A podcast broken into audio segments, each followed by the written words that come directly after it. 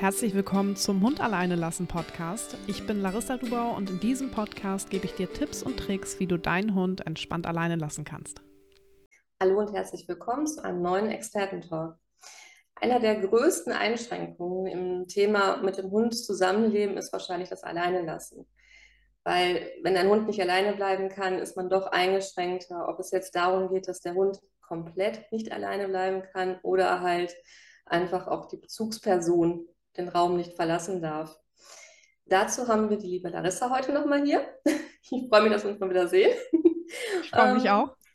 Du bist ja als äh, Trainerin besonders für das Thema allein, oder eigentlich ausschließlich für das Thema alleine lassen. Das ist ja ein Programm, was du auch selber erstellt hast, aufgrund deiner Hündin. Korrigiere mich, wenn ich falsch liege. ähm, nee, ist richtig. Auch das Thema Trennungsstress ganz extrem hatte. Und du coachst ja mittlerweile auch Teams in ganz Deutschland und auch in anderen Ländern, wenn ich das richtig im Kopf habe. Ähm, du machst es ja komplett online. Jetzt ist halt einmal die Frage, also magst du dein Programm einmal vorstellen und auch ein bisschen was dazu zu erzählen, inwiefern auch gerade bei diesem Online-Training, was da jetzt der Vorteil bei ist und wie die Individualität auch dabei möglich ist? Ja, super gerne. Ähm, also wie du sagst, ich komme selbst aus der betroffenen Schiene sozusagen und das hat mich eben dazu gebracht, mich in diesem Bereich selbstständig zu machen, Hundetrainerin zu werden und mich auf den Bereich Alleinbleiben beim Hund zu spezialisieren, weil ich damals bei meiner Hündin gemerkt habe, ich wusste, ich muss es trainieren. Also ich hatte da meiner Meinung nach wie vor eine recht realistische Erwartungshaltung. Mir war klar, das geht nicht von heute auf morgen. Aber ich habe damals nie in Frage gestellt, dass es vielleicht gar nicht klappen könnte. Und ähm, habe dann bei ihr gemerkt, okay, das ist anders als bei den Hunden, die wir sonst hatten. Ich bin auch mit Hunden groß geworden. Wir haben denen das auch beigebracht und habe halt dann gemerkt, okay, es gibt Trennungsstress und äh, habe mich da halt immer weiter reingearbeitet. Genau. Ähm, long story short, ich habe mich äh, letzten Endes als Hundetrainerin selbstständig gemacht und gesagt, ich helfe solchen Teams, weil mir damals Hilfe fehlte und ähm, weil ich gleichzeitig gemerkt habe, was für ein intensives Thema das für dich selbst ist, weil du bist einfach enorm eingeschränkt und viele können dich nicht verstehen, die, die das Thema nicht hatten. Ähm, die sagen so, ja, mein Hund bleibt doch auch alleine, musst du einfach alleine lassen. So, und du stehst da und denkst, ja, geht aber nicht. und wenn er ähm, bellt, lassen bellen. Ja, genau, genau. Und dann habe ich erst immer im 1 zu 1 gearbeitet, also mit einem anderen Team. Und irgendwann habe ich gesagt, Mensch, so eine Gemeinschaft ähm, aus äh, Hund-Mensch-Teams, die zusammen trainieren, wäre ja auch mega cool, weil da hast du zusätzlich eben auch den Zusammenhalt und Leute, die eben nachvollziehen kann, können, ähm, was du gerade durchmachst. Und dann habe ich eben Sturmfrei gegründet, mein Online-Programm. Und genau, ich erzähle einfach mal so ein bisschen, wie es aufgebaut ist. Dann kann man sich das wahrscheinlich ganz gut vorstellen. Ich betreue da Teams aus ähm, Deutschland, Österreich und der Schweiz, also deutschsprachig im Moment. Und ähm, Sturmfrei besteht aus mehreren Säulen. Wir haben einmal eine Videoplattform, die auch schon sehr detailliert ist. Also ich erzähle da auch viel zu den Hintergründen, zu Trennungsstress, weil mir einfach ganz, ganz wichtig ist, dass die Leute verstehen, warum machen wir das Training so, wie wir es machen, weil wir gehen es ein bisschen anders an als jetzt so, ich sag mal, diese Standardtipps im Internet, geht dreimal raus und rein und dann kann dein Hund alleine bleiben. Ähm, das heißt, das ist eine sehr fundierte Videoplattform, wo du äh, kursbegleitend auch ein Arbeitsbuch bekommst. Das bekommst du nach Hause geschickt, da kannst du selbst drin arbeiten. Das gibt es auch als E-Book, wenn du lieber mit einem E-Book arbeitest. So, und da arbeitest du dich im Grunde eigenständig durch. Kannst du dir vorstellen, wie so ein, wie so ein Leitfaden im Grunde? Nun ist es halt aber so, dass das Thema hochindividuell ist. Das heißt, du kannst leider nicht sagen, okay, hier ist der goldene Leitfaden und jeder kann seinem Hund exakt nach dieser Methode das Alleinbleiben beibringen, sondern du musst halt immer individuell reingehen, nochmal schauen, Mensch, ähm, was für ein Hund ist das, was für ein Mensch ist das und auch so Kleinigkeiten wie räumliche Gegebenheiten, die wirken sich nun mal auch auf das Thema aus. Das heißt, es gibt ganz, ganz viele auch Alltagsfaktoren, Schichtarbeit zum Beispiel, also Dinge, die man einfach individuell betrachten muss und wo man halt schauen muss, okay, wie kann man dieses Training, diesen Leitfaden, den ich erstellt habe, eben auf das einzelne Team runterbrechen, sodass es eben für dieses Team funktioniert und dieser Hund eben das Alleinbleiben lernt. Und ähm, das machen wir im Rahmen einer Supportgruppe. Da kommen alle rein, die eben an Sturmfrei teilnehmen und können dann entscheiden, okay, möchten sie gerne uns schreiben, ähm, dass alle das sehen oder dass nur meine Mitarbeiterin und ich das sehen. Das heißt, es ist super, super individuell und man ist da sehr, sehr offen. Einige machen das sehr gerne in einer großen Gruppe, weil sie sich da gerne austauschen. Andere machen das lieber im Direktkontakt. Und ähm, dort haben die eben die Möglichkeit, uns alle Fragen zu stellen. Also wirklich alles, was eben für Unsicherheit sorgt, jede Frage, die aufkommt, sei es eben zum Programm oder auch zum Alleinbleiben. Und was wir sehr, sehr viel dort machen, ist, dass uns ähm, Trainingsvideos geschickt werden. Mhm. Weil das ist eben ein ähm, Training, wo wir sehr stark auf die Körpersprache des Hundes achten. Wir analysieren die Körpersprache, weil wir wollen ja herausfinden, wann ist auch der richtige Moment zurückzukommen. Wie können wir unserem Hund am besten beibringen, dass das Alleinbleiben entspannt ist. Das heißt, wir filmen die Hunde immer und schauen halt gemeinsam, okay, hier hättest du mal ein bisschen früher zurückkommen können, komm nächstes Mal bitte ein bisschen früher zurück, hier kannst du sogar schon länger wegbleiben und schauen halt auch, dass der Hund eben so seine Strategien entwickelt, weil langfristig beim Alleinbleiben ja auch zum Beispiel Außengeräusche kommen können. Das heißt, ein kleines Außengeräusch darf eben langfristig nicht dazu führen, dass der Hund merkt, oh, ich bin ja alleine. Ähm, oh mein Gott, ich bin im Stress, so, ne? Stress baut sich auf, aber halt dadurch unruhiger wird. Und das ist halt so das, was wir über mehrere Monate gemeinsam machen. Und äh, überwiegend wirklich mit dieser Körpersprachenanalyse auch arbeiten, mit den Videos, dass wir halt wirklich täglich äh, Videos sichten. Und genau, zusätzlich gibt es regelmäßige Calls. Da haben die Teilnehmenden immer noch mal vorher die Möglichkeit, direkte Fragen einzureichen. Die kriegen vorher eine E-Mail mit einem Link und dann gehen wir nochmal mit denen im Call eben intensiv rein, besprechen das Thema, was sie eingereicht haben. Es sind häufig auch andere dabei, weil sie eben ja aus den anderen Fragen auch lernen. Aber jeder, der eben eine Frage eingereicht hat, hat sozusagen Prio, steht offiziell auf der Agenda und wir besprechen das mit den Leuten so lange, bis sie sagen, okay, ich bin wieder sicher, ich kann weitermachen. Weil das ist so mein größtes äh, Ziel. Nein, mein größtes Ziel ist, dass die Hunde das allein bleiben lernen, aber den Menschen einfach auch so weit zu helfen und die so zu unterstützen, dass die nicht mehr den Struggle haben zu hinterfragen, ist das, was ich mache, eigentlich richtig, sondern ähm, dass wir dafür sorgen, denen eben entsprechend das Feedback zu geben, dass sie sich sicher fühlen, weil das wirkt sich auch wiederum auf den Hund aus. Genau, das heißt, ähm, super, super individuelles Training, trotz Online-Programm. Ähm, wir gehen mit jedem Einzelnen rein. Die Leute holen sich das Feedback von uns und äh, kriegen da keine 0815-Antworten, sondern wirklich eine ähm, auf deren Situation maßgeschneiderte Antwort, kannst du sagen, beziehungsweise teilweise eben auch Rückfragen. Wenn wir sagen, okay, hier brauchen wir noch mehr Infos von dir, dann fragen wir da und ähm, gehen da halt sehr, sehr intensiv in den Austausch. Ich denke mal, es ist ja auch mit dem Online gerade, das ist ja auch eine Situation, ich kann ja das alleine lassen, schlecht trainieren, wenn, ja, ich meine, du als Trainerin dabei sitzen würdest. Das wäre ja auch kontraproduktiv. Ich denke dass dann auch gerade da der Vorteil in diesem Online-Training auch ist, dass man gucken kann, ähm, in der normalen Situation im Real Life, ähm, wie läuft das und wo sind halt die Knackpunkte, was du eben schon sagtest. Ja, genau. Es ist halt so, dass ähm, wenn du als Trainer vor Ort bist, der Hund hat ja nicht Trennungsstress, weil du als Trainer gehst. Und zusätzlich, wie du sagst, ähm, ein zusätzlicher Mensch verändert die Alltagssituation vor Ort. Und natürlich merken Hunde das. Da hast du manchmal auch den Effekt, wenn du irgendwas anderes trainierst, auf dem Hundeplatz funktioniert das und dann irgendwo bei anderen Hundebegegnungen äh, auf deinem Wald- und Wiesenweg sozusagen funktioniert es dann nicht.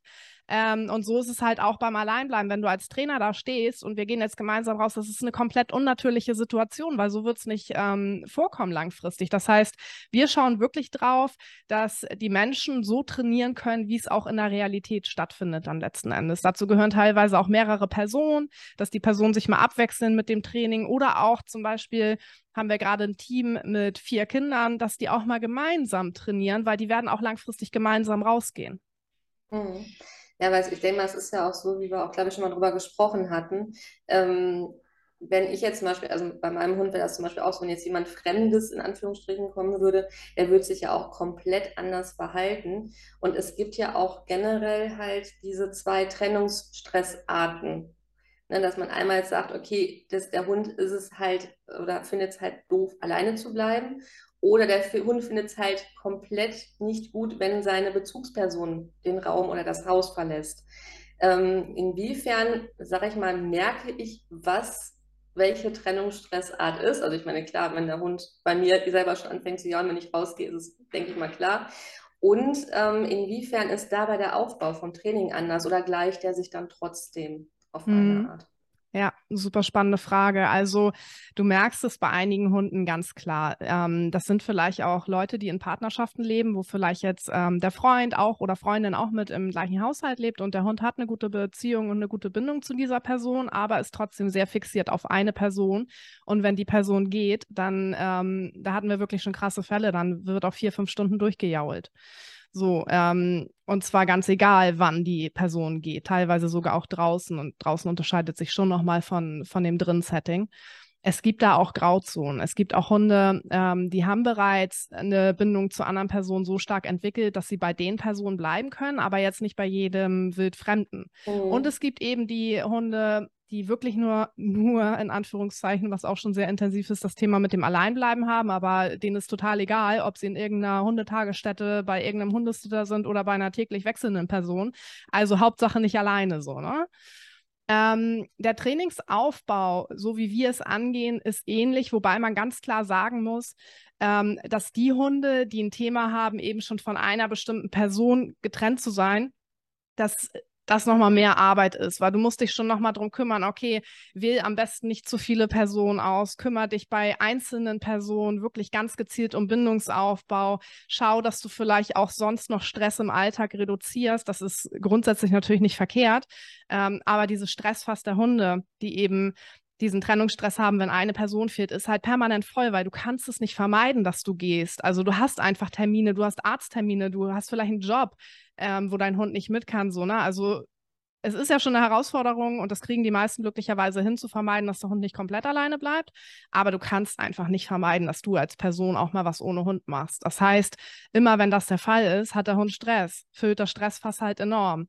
Das heißt, da gehen wir wirklich nochmal intensiver rein. Das sind auch Hunde, die wir teilweise parallel medikamentös unterstützen, nicht um die abzuschießen, sondern einfach, weil das Gehirn unter Stress nicht gut lernen kann. Und das, was wir machen, ist zwar kein aktives Lernen im Sinne von, der Hund versteht, er muss jetzt jetzt alleine bleiben. Wir arbeiten ja mit einem Gefühl, das heißt, es ist ein, ähm, wir sprechen das Unterbewusstsein des Hundes an, aber im Gehirn ist es trotzdem ein Knüpfen neuer Verbindungen und das ist Lernen. Und das funktioniert nicht, wenn das Gehirn permanent on fire und unter Druck und Stress ist. Ähm, das heißt, bei diesen Hunden ähm, ist es häufig gut, medikamentös parallel zu unterstützen kein Muss, aber bei vielen machen wir es eben, weil einfach das Stressfass maximal voll ist und äh, weil wir uns so einfach überhaupt mal in eine Situation begeben, dass das Training greifen kann. Das heißt, um nochmal auf deine Frage zurückzukommen, nein, das Training so per se ist jetzt nichts anderes. Also das Alleinbleiben-Training ist trotzdem gleich, aber es ist häufig bei den Hunden erstens kleinschrittiger, weil das häufig auch Hunde sind, die springen sofort auf, wenn du dich von der Couch bewegst. Das heißt, du setzt dort an mhm. und hast die Haustür noch lange nicht im Blick und auch die Zimmertür noch nicht. Ähm, und du kümmerst dich halt parallel sehr viel um Bindungsaufbau mit anderen Personen, betreibst sehr, sehr viel Management. Das Thema bringt eh schon Management mit sich, aber dort eben nochmal sehr viel mehr. Aber das ist ja wahrscheinlich auch ein Thema, was ich schon am besten im Welpenalter, vielleicht auch wenn ich meinen Hund als Welpe schon kriege, starte, dass man einfach gar nicht erst in dieses Extreme, eventuell, wenn man Glück hat, reinkommt. Ja. Sondern dass das man ist, da halt vielleicht ja. genug ansetzt. Ne? Definitiv. Also es kommt ja auch häufig die Frage, so wann kann ich dann anfangen, mit meinem Hund das Alleinbleiben zu trainieren? Und da muss man natürlich betrachten, was bedeutet für dich das Alleinbleiben trainieren, weil in meinem Training gehen wir es, wie eingangs gesagt, ein bisschen anders an als jetzt, ähm, ja, wie bei diesen Standard-Internet-Tipps, geh raus und rein, sondern ähm, wir kümmern uns am Anfang erstmal um Vertrauensaufbau. Wir schaffen dem Hund Sicherheitszonen, wir geben dem Hund Strategien an die Hand. Und das ist etwas, da machst du von Tag eins mit deinem Welpen gar nichts verkehrt, weil wir kümmern uns ja um Ressourcen für den Hund.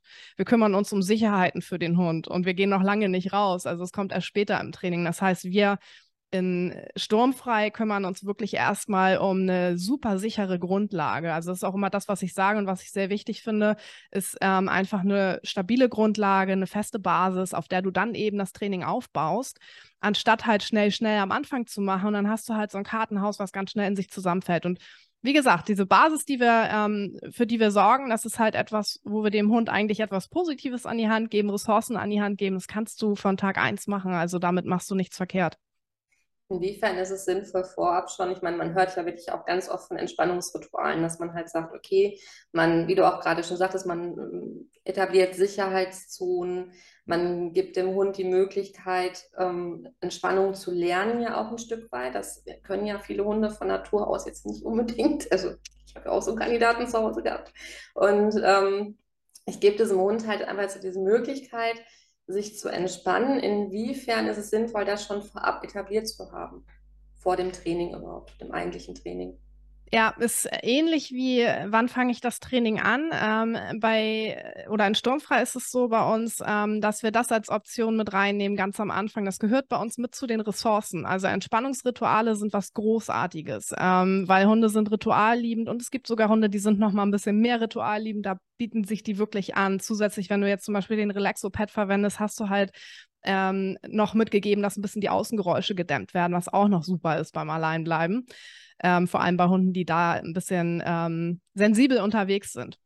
So, das heißt, wenn du jetzt bei mir starten würdest, bräuchtest du es nicht vorher aufbauen. Ähm, ganz wichtig finde ich halt, dass man das auch wirklich als Ressource ansieht, dass man auch bedenkt, man, man muss es langfristig machen. Es gehört halt mit zu dem Alleinbleiben-Ritual und dass man sich so ein bisschen distanziert auch wieder von diesen Internet-Tipps. Mensch, probier doch mal einen Duft aus und probier doch mal Musik aus und probier mal dies und das aus und dann schmeißt man das so mal mit rein und merkt, okay, bringt ja gar nichts, mache ich wieder weg. So, also das ist halt etwas bei Entspannungsritualen, das baut man wirklich auf, um den Hund da auch wieder eine Strategie zu schaffen, eine Sicherheit zu schaffen. Ähm, das heißt, es braucht seine Zeit, es macht aber super Sinn bei vielen Hunden und sollte dann eben entsprechend auch langfristig eingesetzt werden. Und ich empfehle auch, es nicht jetzt vor meinem Training zu machen, aber eben am Anfang des Trainings zu machen, sodass man wirklich, ja, wie eben gesagt, diese Basis hat, auf der man dann alles weitere aufbaut. Ja, es gibt ja auch dieses, gerade in diesen Gruppen auch teilweise die Sachen, ja, ich habe jetzt schon zehn Sachen ausprobiert und nichts hat funktioniert. Ja. Man überlegt, der Hund ist mal gerade zwei Wochen da. Ja. ja. ja. Das ist dann halt schon so ein bisschen, also die Geduld muss halt einfach auch nur mal, denke ich mal, so ein bisschen dabei sein, dass man halt oh, ja, dem Hund auch die Zeit gibt, sich dran zu gewöhnen und nicht zu viel zu erwarten. Ja, absolut. Ähm, inwiefern ist denn der Unterschied jetzt da zum Beispiel bei einem erwachsenen Hund, der jetzt vielleicht von Anfang an in der Familie gelebt hat, und einem Tierschutzhund, der vielleicht jetzt nicht einen ganz so einen schönen Start ins Leben hatte? Das ist ganz unterschiedlich. Ich finde die Frage total interessant und habe da auch lange drüber nachgedacht. Ich kann gar nicht so ein Muster erkennen.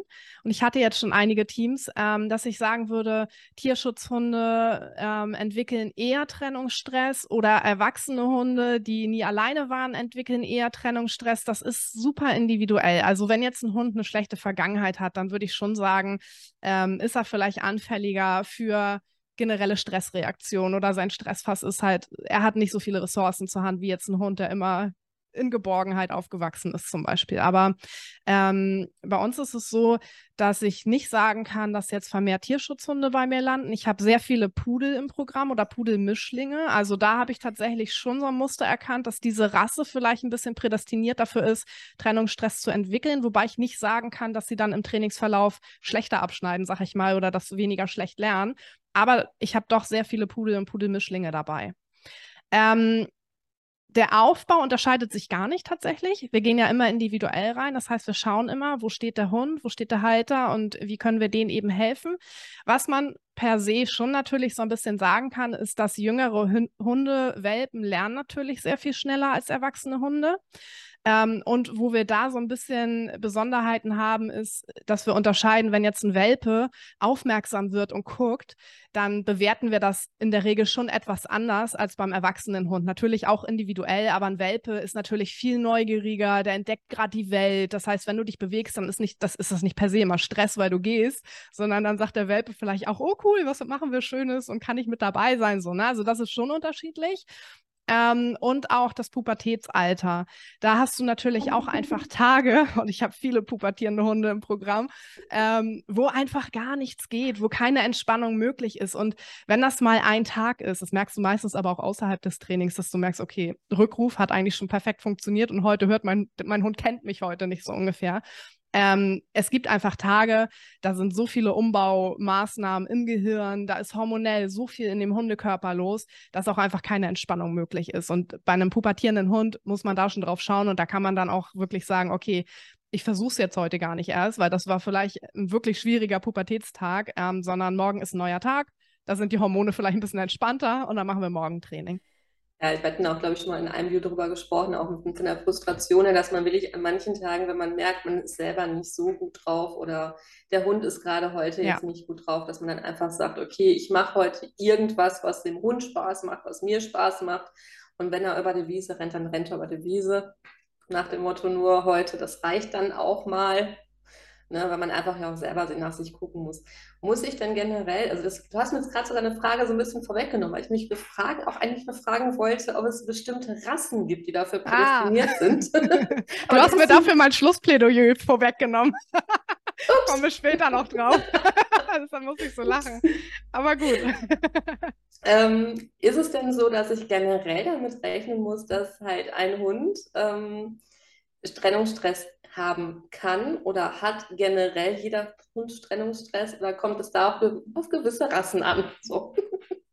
Ähm, ja, also wie gesagt, äh, ich habe mich selbst gewundert. Damals im 1 zu 1 ist mir das nicht so aufgefallen, aber ich habe dann sturmfrei gegründet. Dann kamen erstmal elf Teams rein, äh, dann kamen immer mehr rein. Jetzt mittlerweile haben wir über 250 Teams begleitet und es sind viele Pudel und Pudelmischlinge dabei, wirklich. Und auch auf Instagram, wenn ich angeschrieben werde, ich muss schon immer lachen. Die Leute wissen es auch schon mittlerweile. Ja, ich habe übrigens auch einen Pudel. Ähm, aber wir haben auch andere Hunde im Programm so, ne? Ähm, aber das finde ich selbst schon auffällig. Woran es jetzt liegt, sei nochmal dahingestellt, das weiß man nicht, kann ja verschiedene Faktoren haben. Ähm, mir fällt nur auf, dass eben viele Pudel-Pudelmischlinge bei mir landen. Das heißt, dass vielleicht viele davon Trennungsstress haben oder es bei denen erkannt ist. Prozentual gesehen, aber das ist halt auch sehr vage, bewegen wir uns so zwischen 14 bis 20 Prozent der Hunde, bei denen das erkannt wurde, sozusagen, also bei denen, die mal vorgestellt wurden. Aber die Zahl ist etwas älter und ähm, ich wette halt, dass die Dunkelziffer immens hoch ist, weil du stellst deinen Hund mit Trennungsstress nicht automatisch deinem Tierarzt oder einem Hundetrainer vor. Du tüdelst meistens erstmal im stillen Kämmerlein rum. Einige nehmen das auch hin. Und dann haben wir ja noch die Hunde und deshalb glaube ich eben, dass die Dunkelziffer riesig ist, die still leiden, wo das noch gar nicht erkannt ist. Ja, ich glaube, das ist auch wirklich so ein Problem. Ich meine, wir haben es auch gemerkt, tatsächlich jetzt in der Zeit, wo die Leute mehr im Homeoffice waren, dass dann doch mehr erkannt worden ist, wenn die Leute dann gegangen sind, dass gar kein Mensch, der Hund hat doch mal ein bisschen mehr gebellt oder ähm, dass da gewisse Sachen doch eher erkannt werden. Ist es denn auch so, dass man jetzt gesetzt dem Fall, dass der Hund gesund ist? Ich meine, das empfiehlst du ja auch mal, dass man vorher halt eben einmal das mit dem Tierarzt eben abklärt, bevor man das Training startet. Ähm, gesetzt dem Fall, dass der Hund gesund ist, kann jeder Hund das Lernen? Oder gibt es auch Hunde, wo du sagst, das hat da nicht geklappt, weil es einfach zu tief saß oder ähm, ja, aus welchen Gründen? Ist eine sehr, sehr schwierige Frage, ehrlich gesagt, über die ich auch länger nachgedacht habe. Ähm, also auch da gibt es eine Studie, die herausgefunden hat, dass ca. 75 Prozent der Hunde vom Trennungsstress geheilt werden können, sozusagen. Das heißt, die Chancen stehen gut aber es gibt halt auch 25 Prozent, bei denen es nicht funktioniert hat. Und ich muss sagen, bei mir hat bisher jeder Hund Fortschritte gemacht.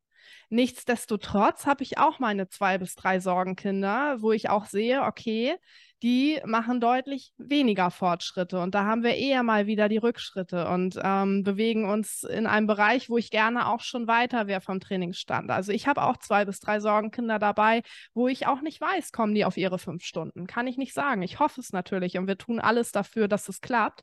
Ähm, wie gesagt, es ist ganz schwer zu sagen. Ich hatte noch keinen Hund, wo ich sagen musste, ja, also gar keine Fortschritte gemacht, überhaupt nicht, ist völlig verloren. Und auch bei den zwei bis drei Sorgenkindern äh, bin ich guter Dinge. Also es ist nicht so, dass ich mhm. ähm, sage, die, die können es nicht lernen, aber es dauert eben sehr viel länger als bei den anderen. Hm, ich glaube, dass jeder Hund in der Lage ist, definitiv Fortschritte zu machen und auf einen gewissen Stand zu kommen die Zielzeiten sind ja oder das Ziel eines jeden einzelnen Menschen ist ja ganz unterschiedlich. Dem einen reicht eine Stunde, dem anderen reichen aber erst sechs Stunden zum Beispiel. Und das ist halt die Frage. Kommt jeder Hund auf sechs Stunden oder muss man vielleicht auch seine Erwartung bei dem einen oder anderen Hund anpassen und sagen, okay, zweieinhalb bis drei Stunden, gut, das ist irgendwie für uns jetzt die Grenze, aber ähm, das ist ja auch cool. Ich kann trotzdem Dinge jetzt unternehmen. Ich habe wieder meine Freiheiten zurück. Mm, aber das sind eher wenige Hunde. Also ich habe viele dabei, die wirklich auch ihre Zielzeiten erreichen, überwiegend sogar ähm, natürlich auch unterschiedlich lange darauf hinarbeiten und auch mit unterschiedlicher Unterstützung. Ähm, aber ja, es gibt die Hunde, die wirklich, wirklich schwierig sind, was Trennungsstress angeht, definitiv. Jetzt hattest du es ja auch gerade schon ein bisschen angesprochen mit den ähm, Fortschritten und Rückschritten. Also es gibt ja auch bei Hunden diese sogenannten Lernkurven, die in Plateaus dann enden ja. und weiterführend sind, wo man auch mal zwischendurch diese sogenannten Pausetage, hatten wir auch schon drüber gesprochen, einlegt. Ähm, wie wichtig ist es, also ich kann da von mir aus jetzt sprechen, ich denke mal, ich kenne die Antwort schon, aber wie wichtig ist es gerade für die Leidtragenden, sage ich jetzt mal in Anführungsstrichen, für Hund und für Mensch? Weil es ist ja für beide eine Einschränkung. Ne? Wenn ich jetzt sage, ich kann nicht vor die Tür gehen, wenn, weil mein Hund hat dann Stress, dann schränke ich ja nicht nur den Hund ein, sondern mich selber ja auch. Inwiefern ist es da wichtig zu wissen, es gibt Menschen, denen geht es genauso wie mir. ich bin nicht alleine damit mit dem Thema. Ich würde sagen, für zu 95 oder für 95 Prozent der Menschen ist das enorm wichtig. Ähm, einmal das Gefühl zu haben, es geht nicht nur mir so. Das ist ja in allen schwierigen Situationen. Ich finde, das hilft immer zu wissen, anderen Menschen geht es genauso und ich bin nicht alleine in der Situation. Und bei Sturmfrei war es ja auch so, das war ja auch meine Motivation mit dahinter, natürlich mehr Menschen helfen zu können und mehr Hunden, ähm, aber auch ja, eine Plattform zu schaffen, wo die Leute Verständnis erfahren, weil das hast du eben, gerade bei anderen Hundehaltern, wo es funktioniert, ganz oft eben nicht. Da kriegst du ganz oft noch doofe Sprüche oder äh, in Foren, was weiß ich so, ne? Da, da wirst du dann als teilweise auch blöd dargestellt, wenn das noch nicht funktioniert hat oder deine Erziehungsmethode ist schlecht und das verunsichert dich immer weiter. Ähm, und das war eben so eine Motivation mit, eine Plattform zu schaffen, wo ich nicht nur professionelle Hilfe biete, sondern wo die Leute sich untereinander auch austauschen, vernetzen, motivieren, was auch immer können. Ähm, was nur draus geworden ist, das hat mich selbst noch überrascht. Also das ist auch, es gibt so viele Momente, wo ich da sitze und wirklich gerührt bin, weil ich so denke, was für eine krasse Community. Also es muss einmal jemand schreiben, oh, ich hatte so eine doofe Begegnung mit einem anderen Menschen, der mich dafür kritisiert hat. Und dann sind auf einmal 20 Leute da und unterstützen und machen und tun und fangen dich auf. Und die feiern jeden einzelnen Erfolg, auch wenn sie selbst dort noch nicht sind. Die fangen sich auf bei Rückschritten, die motivieren sich wieder. Also das ist so eine starke Community geworden. Ähm, das ist der Wahnsinn. Das hat, es hat mich selbst völlig äh, umgehauen, das so zu sehen. Also es hat meine Erwartung total übertroffen, was für tolle Menschen da drin sind und wie toll die sich wirklich stützen und unterstützen. Ähm, letzten Endes ist es natürlich auch ein bisschen Typsache, ob du ein Mensch bist, der dem das hilft. Es gibt sicher auch Menschen, die wollen einfach nur reinkommen und einfach nur ihre Fragen stellen und ähm, dann weiter trainieren für sich alleine. Und auch das können sie dort perfekt machen. Ähm, wie gesagt, sie können uns ja auch direkt eine Nachricht schreiben. Für viele hilft es aber sehr, sehr, sehr doll. Ja, aber ich glaube, das ist auch wirklich einfach, dass man weiß, okay, ich bin mit dem Problem nicht alleine. Das ist ja auch wirklich bei vielen ja. Sachen so, dass man vorher denkt, ach Mensch, ich bin die Einzige, die das und das Problem hat. Und dann hört man, es gibt andere und äh, denen geht es genauso. Ne, dass man dann halt, es ist ein bisschen auch ein Trost, ne, dass ja. man halt nicht alles falsch gemacht hat, weil das gibt, wird ja einem auch häufig dann so, ja, wie du auch schon sagtest, in, wenn man in den Mund legt, dass man halt was falsch gemacht hat beim Training, dass es die eigene Schuld ist, ein Stück weit. Ja, wir waren ja gerade auch bei der Zahl 14 bis 20 Prozent. Das heißt, Dunkelziffer wird hoch sein, aber die meisten Hunde können nun mal alleine bleiben. Und das heißt, du gehst vielleicht raus, bist in deinem Umkreis unterwegs und erzählst irgendwie ein paar Bekannten, die auch Hunde haben oder Freunden, ich, mein Hund kann irgendwie nicht alleine bleiben. Und die sagen, hä, meiner kann das, lass den einfach alleine. Und dann natürlich stellst du dich selbst in Frage. Wenn du der Einzige in deiner Umgebung bist, der das nicht hinbekommen hat, klar, stehst du da und denkst so, was habe ich denn falsch gemacht? Ja, Gar ich nichts. glaube, das ist, das ist bei vielen anderen Problemen ja. halt, also zum Beispiel an alleine pöbeln oder ähm, im Auto Wellen, wenn man irgendwo dran vorbeifährt. Ich glaube, das ist bei vielen Hunden ja so. Das ja. Problem kennen wahrscheinlich mehr Leute. Und ähm, gut, man hat ja auch immer noch dieses, diese Aussagen, wenn der Hund nicht alleine bleiben kann, dann muss er es halt lernen. Ne? Das ist halt, das liest man immer noch sehr, sehr häufig. Und ich denke mal, dass das einfach dann auch das, äh, ja, mit, mit die größte Einschränkung auch für, für einen selber ist, im Verständnis von anderen dann, ja. das so sieht. Auf jeden Fall. Was ist denn das Wichtigste für ein erfolgreiches Training? Äh, ich habe mir mal drei Dinge notiert. Äh, zum einen das Durchhaltevermögen. Das ist das A und O in dem Training. Ganz, ganz viele Hunde lernen das Alleinbleiben nicht, weil die Menschen zu früh aufgeben. Was auch verständlich ist, bei zu wenig äh, Rückhalt und so weiter und zu wenig Betreuung. Aber das Durchhaltevermögen ist so wichtig. Und wie du eben sagtest, Lernen verläuft nicht linear, weder bei uns noch beim Hund. Also auch wenn wir etwas Neues lernen, eine neue Sprache, Musik, Sport, es gibt Phasen, da funktioniert es einfach nicht. Und dann machst du eine Pause und danach geht es wieder voran. Das Gehirn muss halt auch verarbeiten und das gehört zum Lernen dazu. Das ist total normal. Das heißt, nicht bei Rückschritten aufgeben, Verständnis für den Hund haben, das finde ich spielt auch immer auf das Durchhaltevermögen fast sehr stark mit ein. Ähm, dann eine realistische Erwartungshaltung. Dazu gehört eben auch, Rückschritte gehören dazu und es dauert Monate, bei einem Trennungsstresshund, bis er das Alleinbleiben lernt. Wenn nicht, gerade bei den Hunden, die auf eine Person fixiert sind, vielleicht auch über ein Jahr. Sehr wahrscheinlich sogar über ein Jahr.